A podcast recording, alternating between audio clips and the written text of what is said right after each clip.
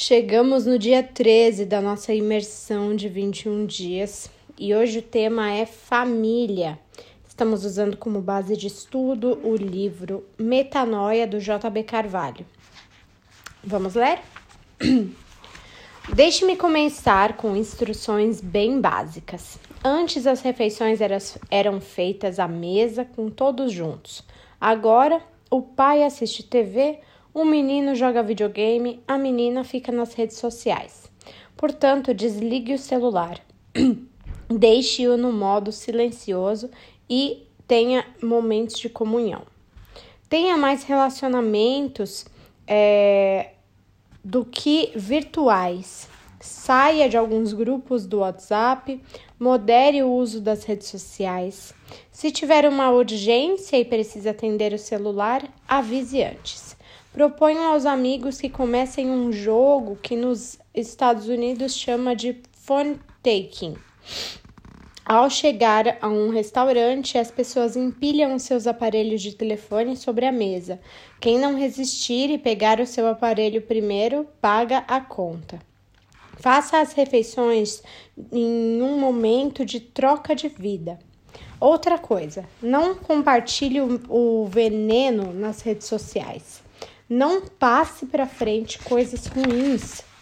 Você é um propagador de boas notícias. Lembre-se disso. A vida é cheia de bons protocolos. Cuidado para não expor a sua segurança ou a da sua família nas redes sociais. e não se convide para ser seguido. Temos que enfrentar os desafios do convívio social provocados pela tecnologia. Confie no Senhor o que você confia molda você e o que você teme, você adora. Se tenho medo da falência, vou tirar toda a afeição do meu coração para garantir o meu pé de meia. A preocupação e a ansiedade vão tentar colocar a minha confiança em coisas que não sejam Deus. A preocupação e a ansiedade nos fazem responsáveis por tudo. Assim, roubamos responsabilidades que não nos foram dadas. Assumimos o papel que não é nosso e isso nos esmaga.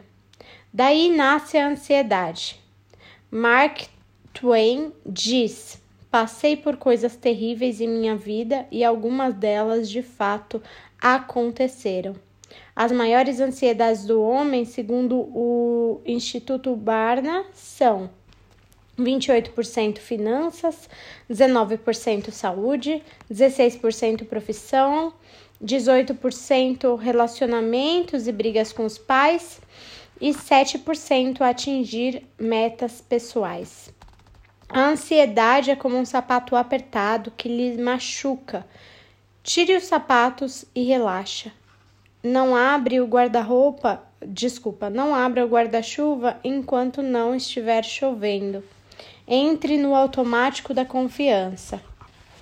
Faça o que é certo e depois descanse. Não podemos dirigir o vento, mas podemos ajustar as velas. A fé é uma viagem à noite que lhe dá visibilidade de 100 metros à frente. Para manter a condução no caminho, continue andando a cada 100 metros novos. 100 metros são enxergados à frente e assim por diante. A cada 100 metros, mais 100 metros é enxergado. Você não pode ver além dos faróis. Você dirige no seu ritmo a 100 metros por hora, porque você confia no caminho. Essa é a vida de fé. Andar com o futuro emergido à sua frente. Andar pela fé é dizer às pessoas: siga-me, eu não sei onde estou indo. Estou seguindo os passos de Abraão, a quem a Bíblia diz: saiu sem saber para onde estava para ir. Estamos em uma viagem para um lugar onde nunca estivemos antes. Confie no Senhor e faça o bem e habite na terra. Texto do dia é: De fato, sem fé é impossível agradar a Deus porquanto é necessário que aquele que se aproxima de Deus creia que ele existe e que se torna galardoador dos que os buscam. Isso está em Hebreu 11, 6. É, vamos orar? Senhor, meu Deus, meu Pai, te agradeço, Senhor, por essa palavra. Que nós possamos, Senhor, dar mais valor aos relacionamentos aqui na, na terra, aos relacionamentos que o Senhor nos deu, né? Possamos dar é, importância para as pessoas que estão pessoalmente com a gente, muito mais das que estão no celular. A tecnologia sempre nos ajuda, Senhor, mas que não possamos ignorar quem está presencialmente, às vezes ao nosso lado.